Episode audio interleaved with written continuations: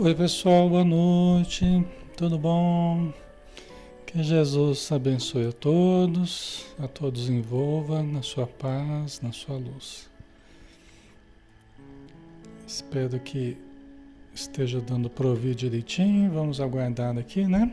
A gente acabou atrasando um pouquinho hoje, tá? Tivemos um probleminha técnico aqui, mas já foi resolvido. Vamos ver como é que tá aqui o som. Tá bom, né? Tranquilo, graças a Deus. Então vamos fazer a nossa prece, né? Sem mais delongas, para nós começarmos então o estudo. Vamos convidar a todos para nos acompanhar em pensamento, né? para que possamos então nos fortalecer, absorver das energias saudáveis que caem sobre nós docemente sobre a nossa alma, sobre o nosso corpo, sobre o nosso coração e a nossa mente. Senhor Jesus, que a tua presença amiga, benfazeja, juntamente com os teus emissários, possam estar conosco, possam inundar o nosso ambiente de harmonia, ajudando-nos nos processos de entendimento, de clareza, de lucidez, para que os nossos processos mentais possam estar suficientemente equilibrados, juntamente com o nosso sentimento, para que todos possamos compreender e sentir da maneira mais elevada possível, aproveitando os conceitos na sua origem e procurando a elevação para que possamos compreendê-los de forma lúcida e real. Abençoa, Senhor, todos os irmãos e irmãs que estão conosco, em seus lares, nas suas instituições, com seus grupos de amigos. E também aqueles irmãos que estão sofrendo, seja na matéria, seja no plano espiritual, aqueles que estão hospitalizados aqui e que estão passando por dificuldades possam também receber a presença amiga dos espíritos que trabalham visitando os sofredores, socorrendo-os nas suas, nas suas amarguras, nas suas dores. Mas também aqueles que estão no plano espiritual sejam abençoados. Abençoados pela oração, pelo estudo, pelos passes que tomam pela ajuda dos benfeitores espirituais. Que acima da nossa vontade, Senhor, predomine a vossa vontade. Que acima dos nossos desejos predomine o que queres para cada um de nós. E nós te agradecemos imensamente pela oportunidade de podermos estudar novamente. Obrigado, Senhor, por tudo. Que assim seja.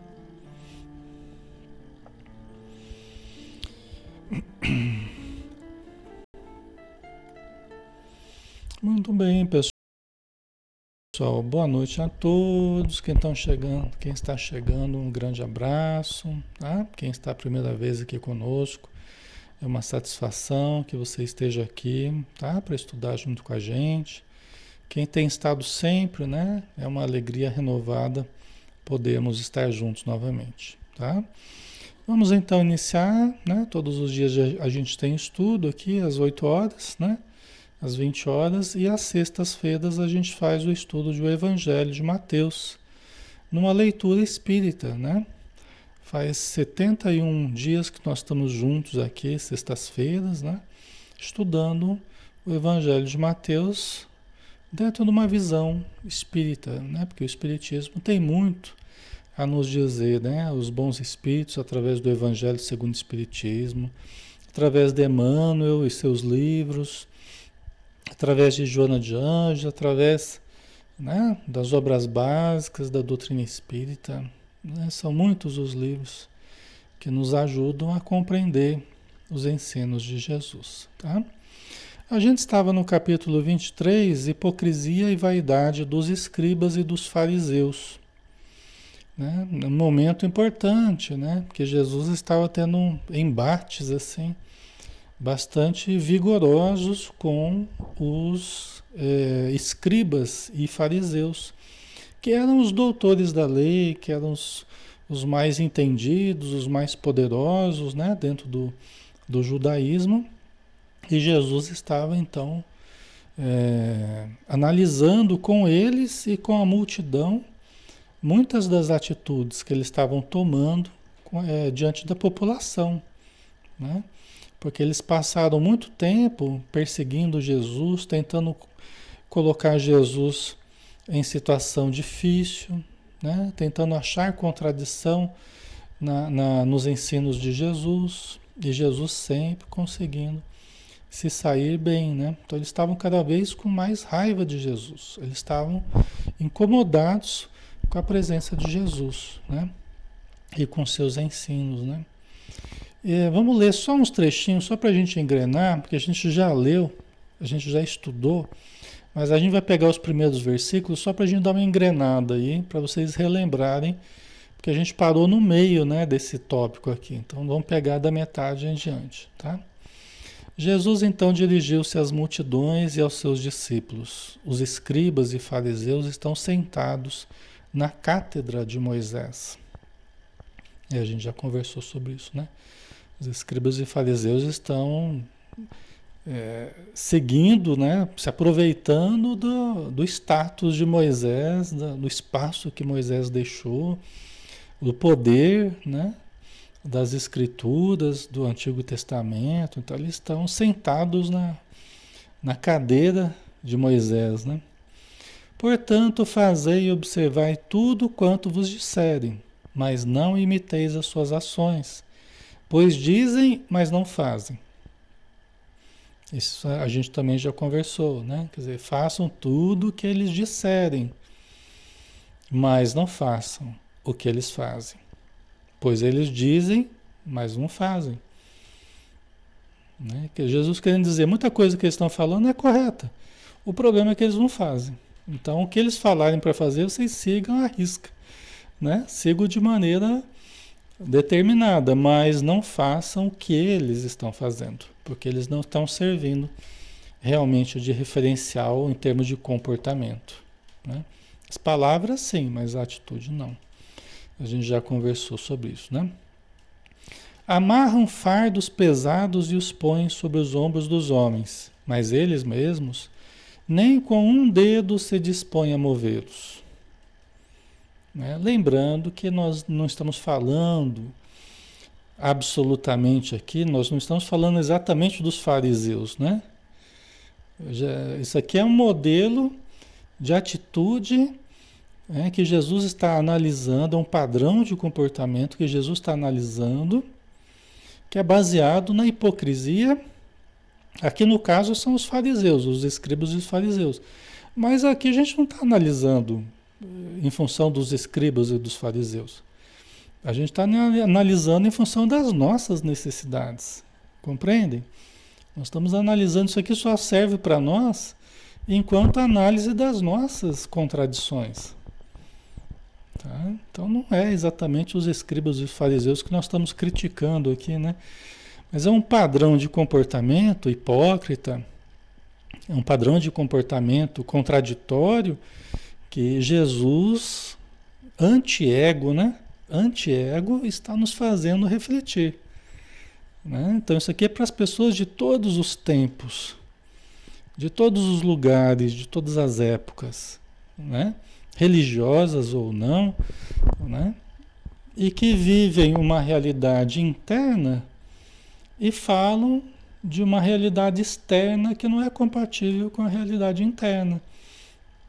Exigem dos outros, cobram dos outros, mas estão longe de viver a realidade interna né, compatível com o que estão cobrando dos outros. Então, gente, todos nós, né? Todos nós. Quantas vezes a gente exige mais dos outros do que a gente tem feito? Não é? Quantas vezes a gente exige mais dos outros, exige a perfeição dos outros, e nós estamos longe da perfeição, muito longe. Né? Então é algo para a gente parar e pensar, né? É, os fariseus e os escribas são tão seres humanos quanto nós. Às vezes podia até ser a gente lá, vai saber. Às vezes até a gente estava lá. Lógico que não todo mundo, né? Haja escriba e fariseu, né? Para estar tá todo mundo lá como escriba e fariseu. Mas às vezes, vai que eu estava lá como um escriba lá na época de Jesus, como um fariseu lá. Eu estou até hoje aí batendo cabeça ainda, até hoje, tentando, tentando evoluir. Vai saber, né? Não é impossível, né? tá? Então a gente tem que ter a humildade de analisar isso para a gente, né? para que a gente vá finalmente superando as contradições.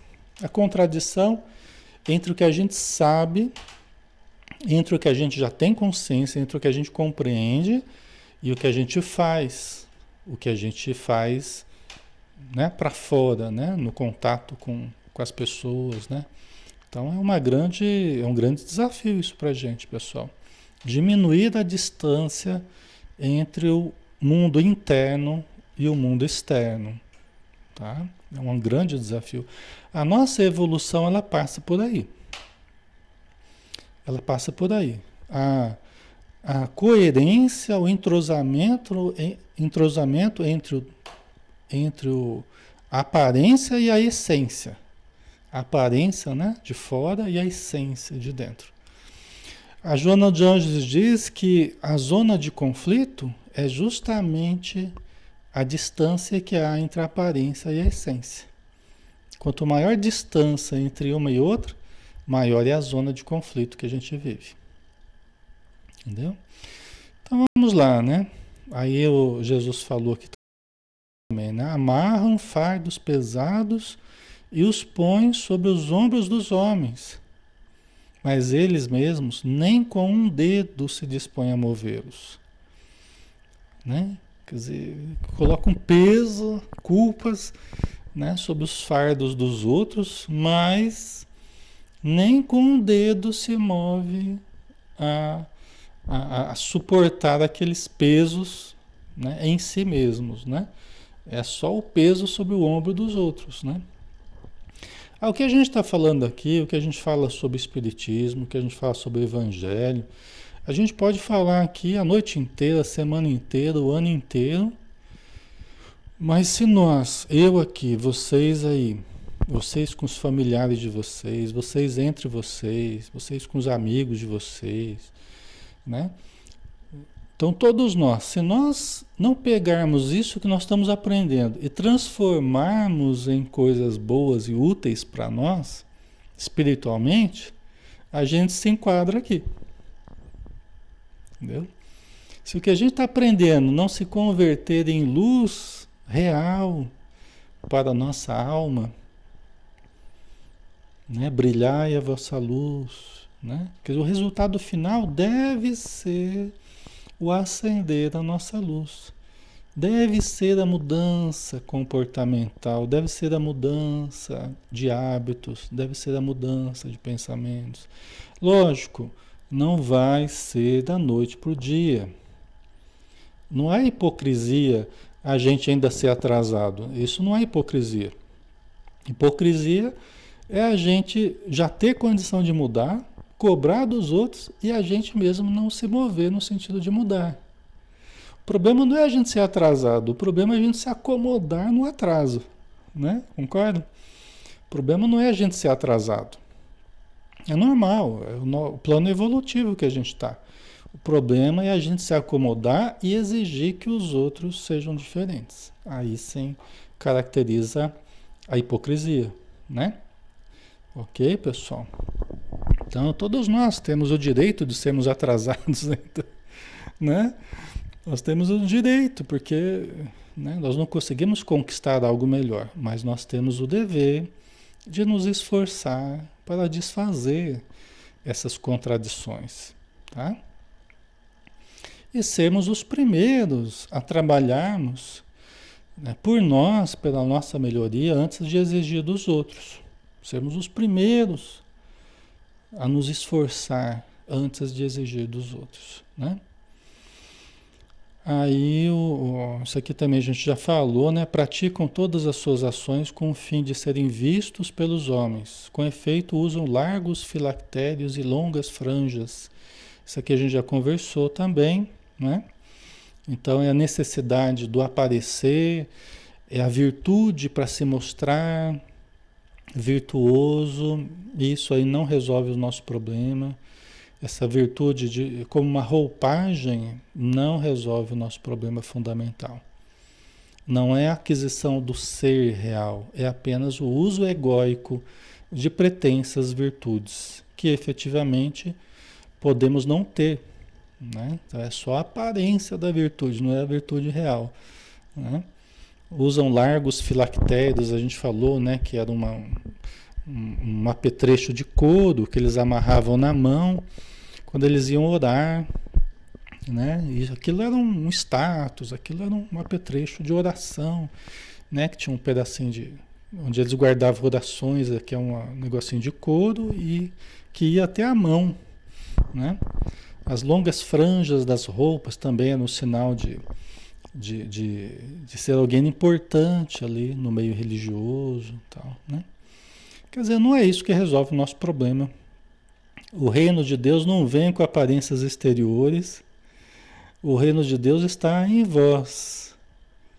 Né? Nós devemos compreender em espírito e verdade. Nós temos que compreender as leis divinas em espírito e verdade. Nós temos que fazer esse processo interior. Né? Não é com aparências exteriores que a gente vai conquistar alguma coisa em termos de elevação. Né? Não é. Aí a gente chega no ponto que a gente parou, tá? Então agora o primeiro parágrafo aqui de hoje. É que a gente pegou pra, só para a gente embalar aqui, né? Para a gente entender. Gostam do lugar de honra nos banquetes, dos primeiros assentos nas sinagogas, de receber as saudações nas praças públicas e de que os homens lhes chamem rabi. Rabi ou Rabino, né? Significa mestre, professor, grande, tá? Dentre né, os religiosos é, do judaísmo, tá? Então, o que, que significa isso, né? No nosso modo de compreender. Né? Gostam do lugar de honra nos banquetes. Tudo assim que distingue muito a gente, tudo que exalta muito a nossa personalidade, isso aí é coisa que chama o quê? O que que está exaltando? Chama o ego, né? Chama o ego. Então isso aqui é, é tudo coisa que tem a ver com supostos benefícios, né? O status, o glamour, né? Que as posições, né? A bajulação, né? De exatamente. Que as posições elevadas podem nos proporcionar. Né? Ser palestrante espírita, ser é, aplicador de passe, ser médium, né? É tudo coisa que hoje, né, na, na, versão atualizada, vamos dizer assim, o problema não é os escribas e os fariseus, coitado, deixa eles quietos lá, né? A questão somos nós hoje, seja no espiritismo, seja no catolicismo, seja nos evangélicos, onde for, Seja só em casa. Né? São as posições, os status, né? em que a gente às vezes é estimulado no nosso ego. A gente é estimulado no nosso ego a gente passa a gostar disso. Por isso que a gente fala que Jesus foi o modelo anti-ego, né? Tudo que ele falava era para tentar equilibrar ali o nosso ego, né? Imaturo, possessivo, controlador, dominador, infantil. Né? Então Jesus ele foi trabalhando através dos seus ensinos para que nós nos amadurecêssemos, né? Certo, pessoal? Então, quando a gente se vê muito empolgado, né? Quando a gente se vê muito fascinado, né, pelas expressões exteriores de reconhecimento público, né, quando a gente se vê muito assim encantado com essa situação, cuidado. Cuidado, porque já está a vaidade, já está o ego, o egão velho de guerra, ele já está ele já está se pronunciando. Ele já está dando o ar da graça. Então aí já já o sinalzinho de alerta, ó, humildade, calma, menos, menos. Né? Pode entrar numa atitude fanática, né? Uma atitude exagerada, pode sim. É muito fácil a gente se desviar. E esse é um dos caminhos possíveis aí que muitos se desviam, tá, pessoal? Então, começa a se encantar muito com ser conhecido, se encantar muito com ser. E começar a se iludir, que junto com isso vem a ilusão, as ilusões do ego, a gente começa a se achar muita coisa. E nós não somos, nós não somos muita coisa, não. A gente precisa estar com os pés no chão, né? Para que a gente continue, se estiver fazendo um trabalho bom, da forma como estiver fazendo, continue fazendo. Sem fascinação, sem encantamento, com o pé no chão, humildade, amor, né? Do mesmo jeito que está fazendo. Tá, pessoal? A Marta colocou aparências, né? Aparências nada mais está se mostrando dizer que está, que está e que é alguém de importância no grupo, né? Fanatismo, falsas aparências, exatamente, né? Então é preciso a gente tomar cuidado, né? Deixa eu só ajeitar aqui. Certo?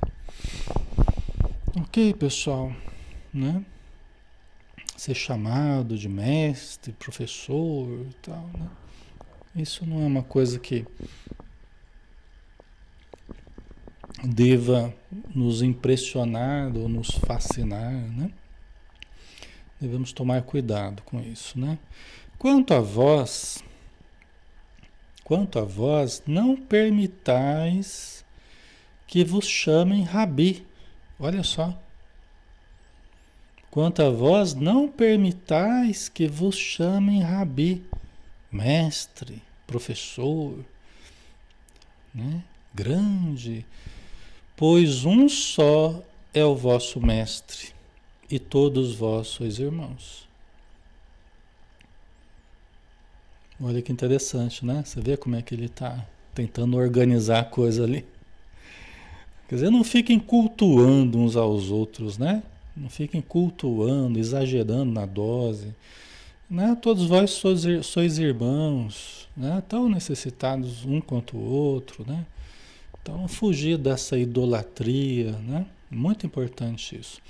Porque a gente sempre fez isso. A gente sempre construiu os ídolos de barro. E sempre os vimos quebrar. Nós somos mestres. Em uma coisa a gente é mestre, em construir os ídolos de barro, né? Que se quebram no primeiro tombo, né? Então, é, é, a gente não dar a impressão de perfeição, não criar ilusão nas pessoas de perfeição, de títulos que a gente não tem, de posições, né? Que não são é, aquisições nossas eternas, são títulos passageiros. Tudo isso nós temos que lidar, né? De uma forma bem cuidadosa, bem clara, sempre fugindo dessa ideia de sermos pessoas perfeitas, infalíveis, santos na terra, que nós não somos. Nenhum de nós é. Tá? Então, todos nós podemos errar, todos nós ainda somos humanos, não devemos cultuar uns aos outros, né? Idolatrar uns aos outros, tal. Então, não permitir que as pessoas nos chamem mestres, né? A ninguém na terra chameis pai. Olha que coisa, né? A ninguém na terra chameis pai, pois um só é o vosso Pai celeste, Deus. Alexandre, mas a gente não tem pai e mãe? Temos, né? Os nossos genitores, mas não com esse sentido, né? A gente acabou culturalmente chamando, né, nosso genitor de pai e tal, mas é naquele sentido mais de idolatria, né? É nesse sentido mais de idolatria. Né? Que a gente deve reservar essa, essa designação para o nosso Criador, né? A ninguém na terra chameis Pai, pois um só é o vosso Pai, o Celeste. Né? Quando o, o moço rico lá chegou, né? mestre, né? É bom mestre, né? Bom mestre. Né? Como é que eu faço para alcançar a salvação? Né? Aí Jesus falou assim: por que me chamais bom? Bom só tem um, Deus. É, você vê que coisa, né? Julgamento, né? O, desculpa, a humildade né? Do, de Jesus, né? Então a ninguém na terra chameis Pai, pois um só é o vosso Pai, o Celeste. Nem permitais que vos chamem guias, pois um só é o vosso guia, o Cristo. É? Então, ele está combatendo essa idolatria que a gente tem, né? Facilmente, né? A gente a gente acha, né? Falsos cristos e falsos profetas e falsos guias e, né?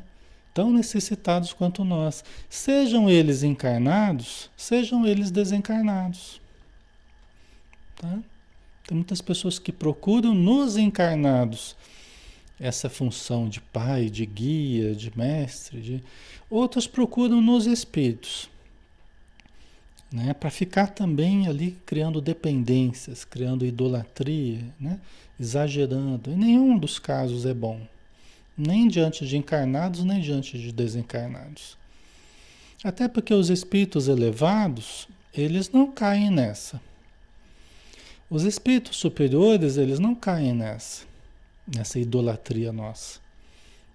Eles têm o pé no chão, mais do que a gente, né? Eles têm mais o pé no chão do que, do que a gente. Entendeu?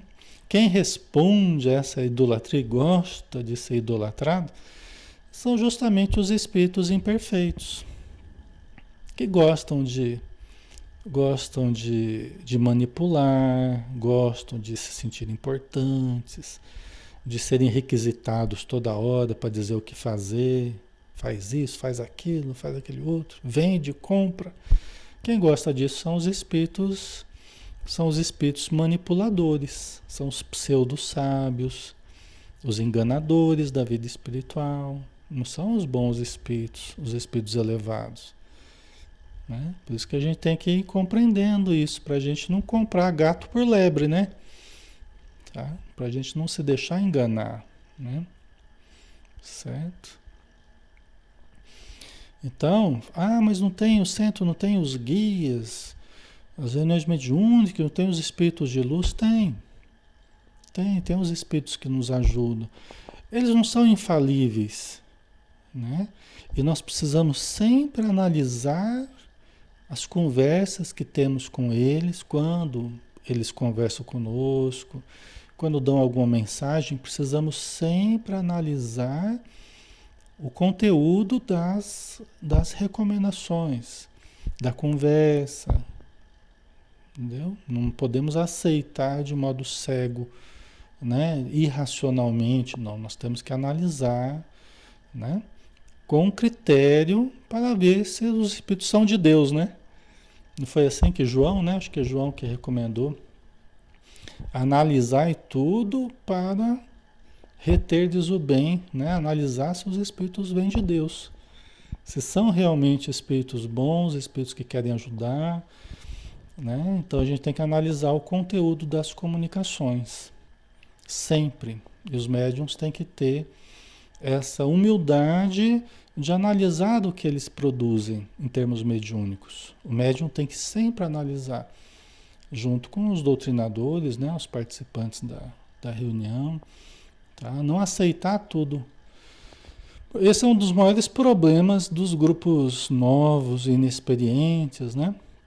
Eles se encantam com muita facilidade, eles se fascinam com muita facilidade e muitas vezes começam a ser enganados e entrar mesmo em fascinação muito facilmente, se não tiverem a, a supervisão de pessoas mais experientes, a condução de pessoas mais experientes no campo mediúnico, tá?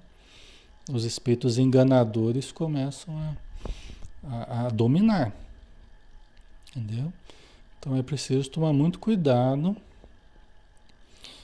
é, e é preciso ter muita humildade. Né? Quando a gente está começando na mediunidade, quando a gente está começando no espiritismo, é fácil a gente se empolgar. Mas a empolgação não resolve fundamentalmente o nosso problema.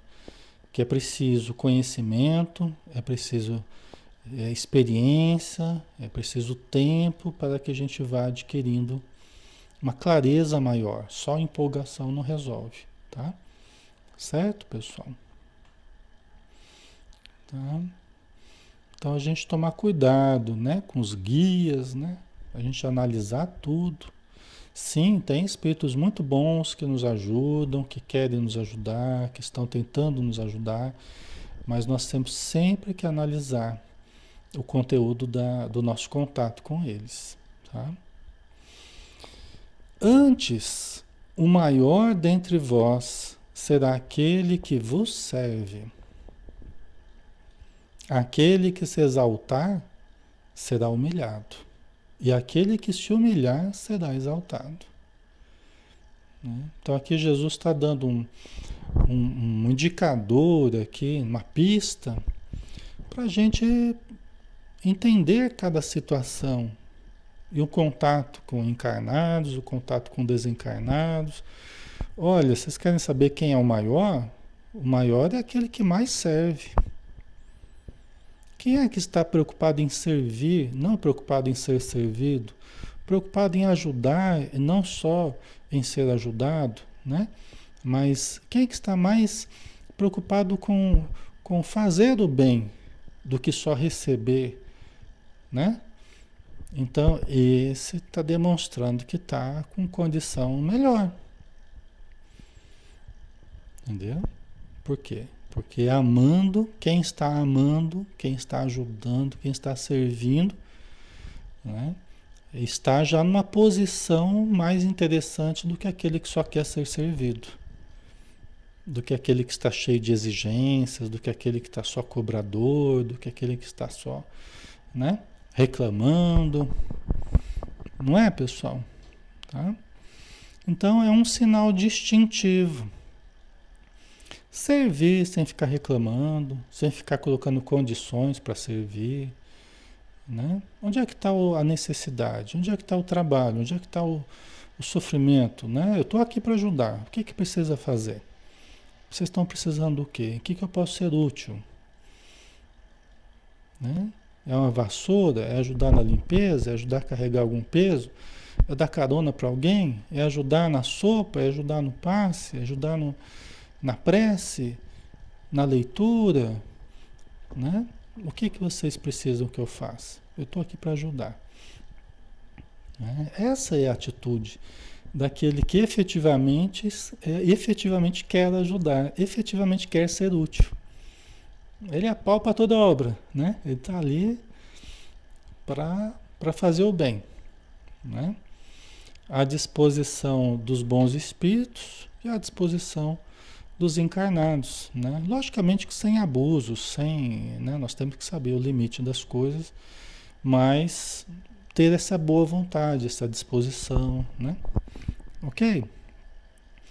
Aquele que se exaltar aquele que se sentir, né, uh, o supra-sumo, né, vai acabar, vai acabar é, sendo humilhado. Não que as pessoas tenham que, que humilhá-lo, né? Nós não temos que humilhar ninguém. Nos comprazermos com a humilhação de alguém, nós não temos que nos comprazer com a humilhação de ninguém. Se a gente se, se, a gente se com a humilhação de alguém, a gente já está demonstrando uma inferioridade, né? Não é isso. O objetivo não é esse. Mas quando a gente está se achando muito, a vida dá um jeito de fazer a gente perceber a realidade. Quando a gente se coloca muito no salto alto, a vida dá uma quebrada na perna, né? Dá uma, uma bambeada, às vezes a gente tropeça alguma, alguma pedra e algum buraco, né? Até para a gente exercitar a humildade. Entendeu? A gente fala brincando, mas vocês estão entendendo, né? É assim que acontece. Quando a gente começa a se exaltar muito, quando a gente começa a deixar que o orgulho nos segue, a gente se sentindo melhor do que os outros, mais privilegiado do que todo mundo, mais cheio de direitos diante de todo mundo, né? Com mais direitos do que os outros, a vida dá um jeito de nos mostrar a realidade. Entendeu? A vida dá um jeito de nos mostrar a realidade. Então, né? não por mal, mas pedagogicamente. Pedagogicamente. Então, quando o ego está muito inchado, é o prenúncio de situações dolorosas, difíceis, mas que vão fazer o ego repensar, vão nos fazer repensar a nossa vida. Leva uma rasteira, né, Vanilda? Exatamente. Entendeu? E às vezes é o que a gente precisa. Às vezes é o que a gente precisa. Né? Não é por mal que a vida faz isso. Não é por mal que a lei divina faz isso. É nós mesmos que fazendo, fazemos isso conosco. Né? Porque o ego não é nosso. Então, quando nós estamos, o ego muito inchado e o self pouco desenvolvido, nós estamos em situação de risco. Porque logo vai dar problema. Logo vai dar problema. Entendeu? O ego inchado e o self pouco desenvolvido, a realidade profunda pouco desenvolvida, logo vai começar a dar problema. Entendeu? As frustrações vêm, as quedas vêm, né?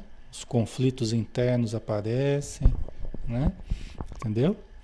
Então, para que a gente se ajuste, Lembra que a gente começa a valorizar o self é quando a gente entra em depressão, é quando a gente é, começa a não, não, dar conta dos problemas da vida, estão acontecendo conflitos que eu não consigo administrar, é quando as coisas começam a fugir do controle.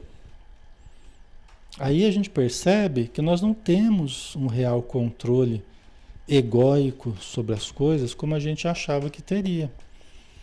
Né?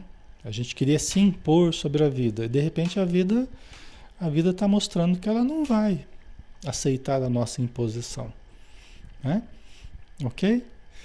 Então aí quando começa a falência do ego, quando começa a, os castelos de ilusão do ego começam a ruir, aí a gente começa a querer buscar algo mais.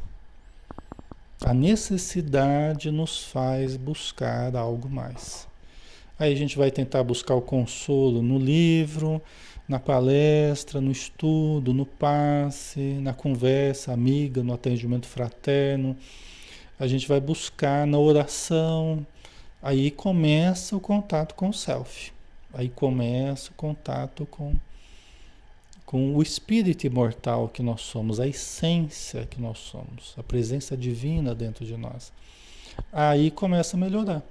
Porque aí a gente começa a entrar em contato com o eu divino e começa a detectá-lo, desenvolvê-lo. Né? Aí vai harmonizando o ego. Entendeu? Aí vai harmonizando o ego.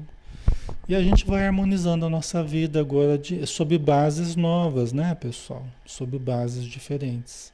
Não mais sob o domínio do ego. Agora o ego está servindo ao self.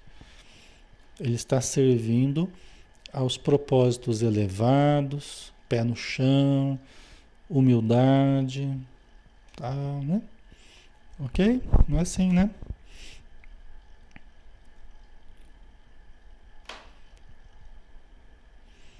A Elisângela, é verdade. Quando me pego sem as rédeas, eu entro em depressão. Né? Quer dizer, o ego percebendo que não tem controle sobre certas coisas, que a vida não vai fazer o que a gente quer o tempo todo, não vai atender aos nossos caprichos. No primeiro momento, às vezes a gente pode se deprimir, né? É, mas aí também, se a gente souber aproveitar isso, a gente pode crescer muito, a gente pode se desenvolver muito internamente, emocionalmente, né? Então, não mais apenas a, as buscas de fora, agora as conquistas de dentro. Que são as que, as que felicitam de fato a gente, são as mais profundas, as que geram uma sensação de segurança dentro de nós, de real segurança. Antes a nossa segurança estava muito atrelada ao ego e às conquistas do ego. Mas aí a gente vê que não, não é tão seguro assim. Né? Aí quando a gente começa a, a desmoronar os castelos, a gente busca o self e aí começa a buscar segurança real. Segurança real é feita de fé, é feita de autoconfiança, de segurança interior, né? Que nós tenhamos no nosso potencial autoconhecimento, exercício de amor, de compreensão, de compaixão. Isso aí é a nossa real segurança é, que nos, nos dá elementos para, para enfrentar dificuldades muito acerbas e continuarmos firmes. Tá? Essa é a real segurança. Tá? Então vamos lá, né? Aquele que se exaltar será humilhado, e aquele que se humilhar será exaltado. Né? Quer dizer, quando eu parto da humildade, eu parto assim, olha, Senhor Deus, o Senhor sabe o que eu preciso. Eu geralmente não sei nem o que eu quero. Cada dia eu quero uma coisa diferente. Que seja feita a sua vontade, Senhor. Essas dificuldades que eu estou passando aqui, se eu estou passando, é porque ou eu preciso, a título de evolução, ou eu mereço, a título de expiação. Então, tá tudo certo.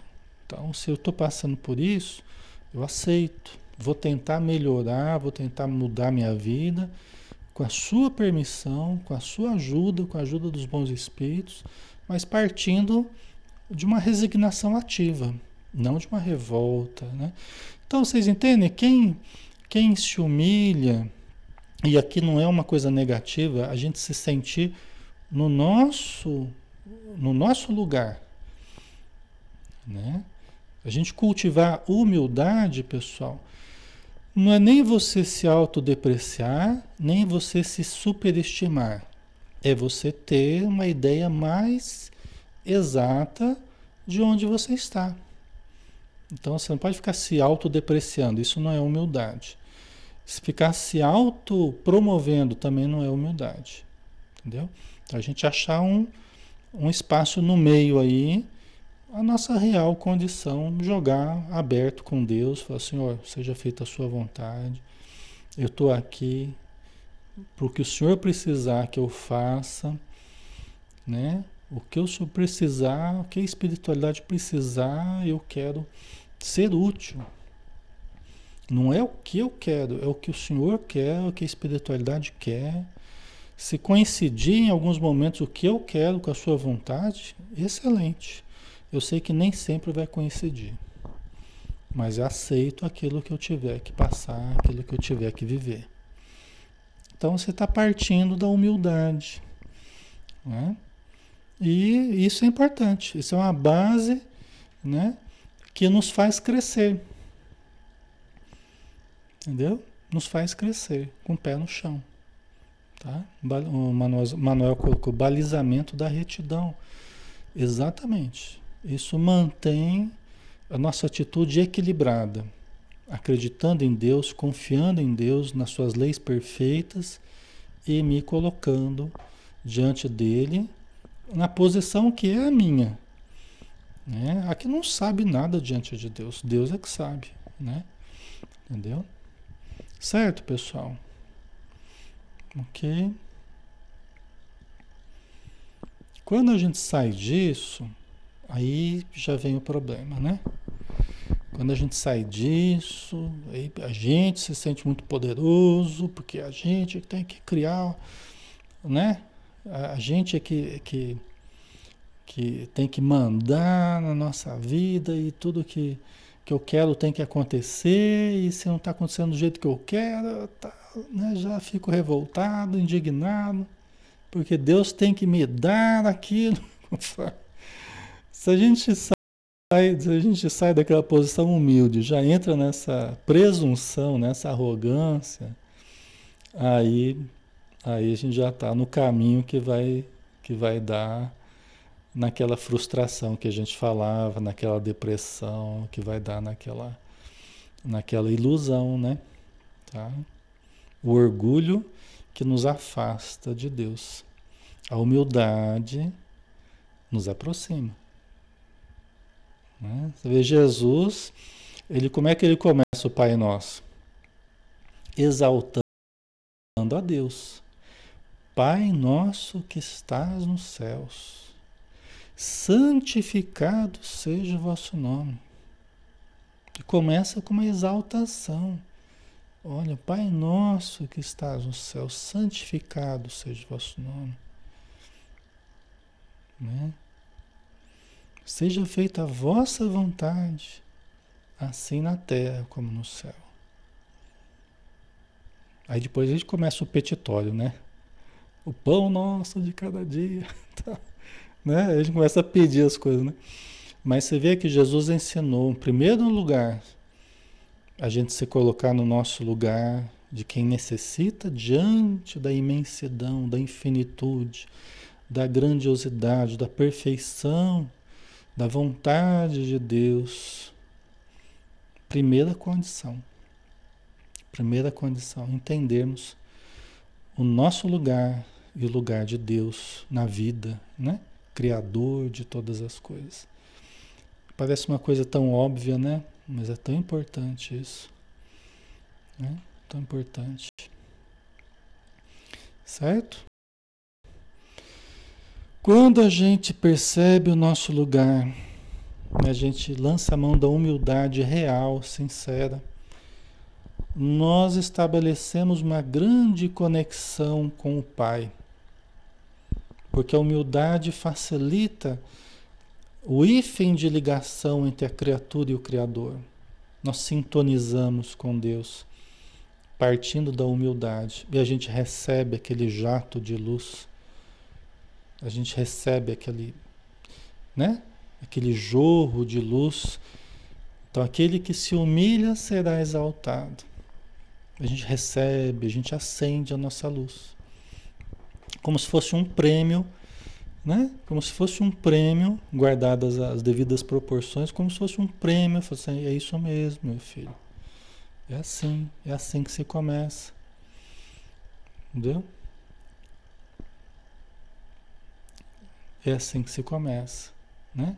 Então você, você se diminui, você, né? Se acalma, percebe o seu lugar e aí estabelece a ligação com Deus e aquele jorro de luz que a gente pode receber. Entendeu? Ok, pessoal?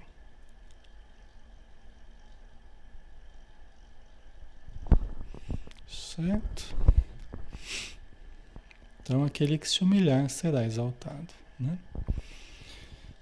Ok.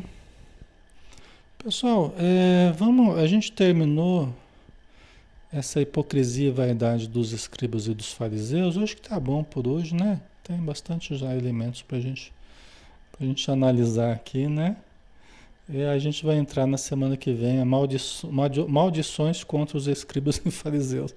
Os escribas e fariseus aqui continuam né, pelejando aqui na semana que vem. Lembrando que somos nós, na verdade, né? É o nosso ego, não tem a ver com, com eles, não, tem a ver com nós, né? Tá bom? Certo, pessoal? Então, finalizemos por hoje, né? Vamos fazer a nossa prece final.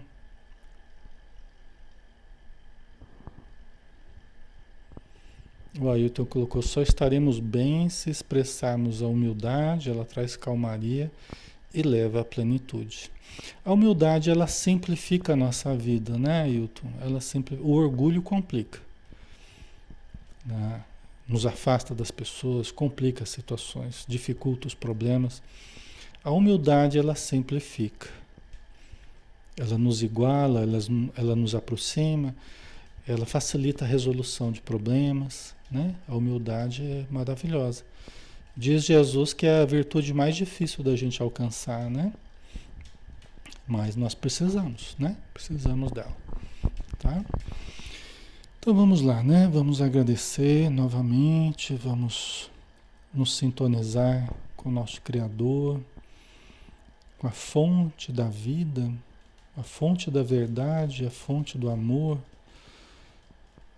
cujas leis perfeitas trabalham por nós, trabalham em nós, agindo em cada célula, em cada tecido do nosso corpo, em cada tecido da alma, em cada átomo do nosso corpo espiritual, mas também no nosso ser psicológico, no nosso ser emocional, na máquina que é a nossa mente, entidade que sobrevive à morte, atributo do espírito imortal, cuja evolução vai vai trazendo à tona, vai explicitando o potencial superior que nós, na verdade, pouco conhecemos na sua amplitude.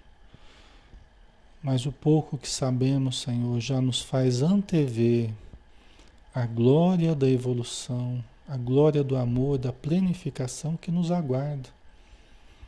Quando nós soubermos lidar com os recursos que tu nos destes.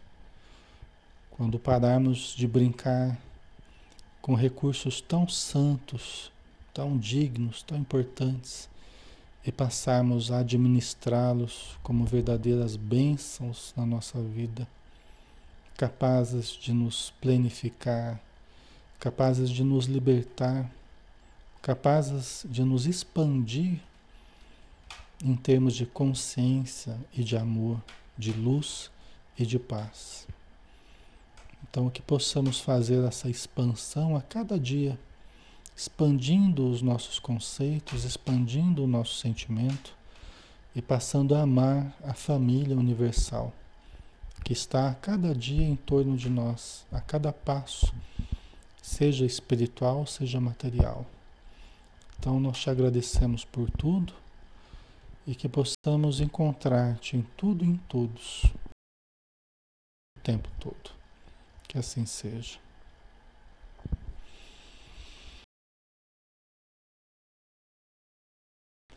Muito bem, pessoal. Obrigado pela presença de todos, pelo carinho, pela compreensão, pela amizade, tá? E amanhã a gente está junto, né? Amanhã, sábado, a gente está com o livro Ação e Reação, às 20 horas. André Luiz, né? Estaremos juntos estudando novamente, tá bom? Um abraço, pessoal. Fiquem com Deus e até mais. Bom descanso para todos.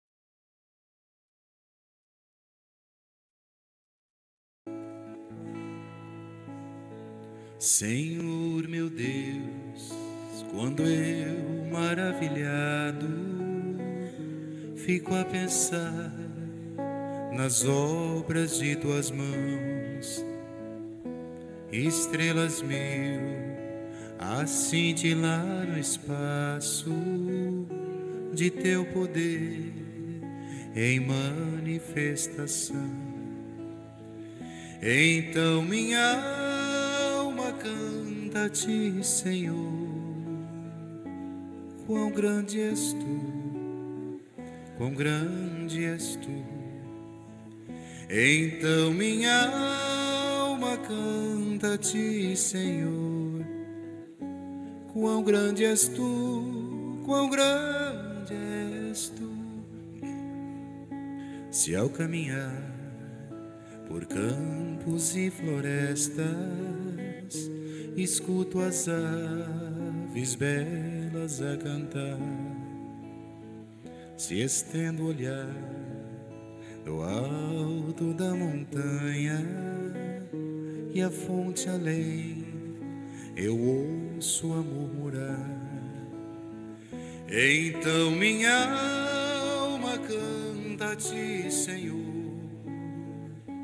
quão grande és tu, quão grande és tu. Então minha alma canta a ti, Senhor, quão grande és tu, quão grande és tu.